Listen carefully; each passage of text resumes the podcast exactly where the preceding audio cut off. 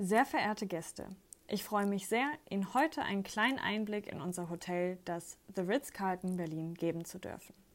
Mein Name ist Denise Godder und ich bin Ihre Guest Relations Managerin hier im Haus.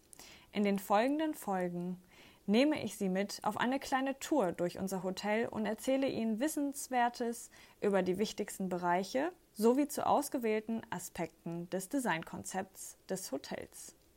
Das The Ritz-Carlton Berlin wurde im Jahr 2004 eröffnet und ist Teil des Gebäudekomplexes Beisheim Center hier am Potsdamer Platz. Der gesamte Komplex wurde im Art Deco-Stil entworfen, in Anlehnung an die Wolkenkratzer Chicagos und New Yorks. 2019 konnten wir einen kompletten Umbau in Höhe von rund 40 Millionen Euro abschließen, mit dem das Motiv Art Deco endlich auch ins Innere übertragen wurde.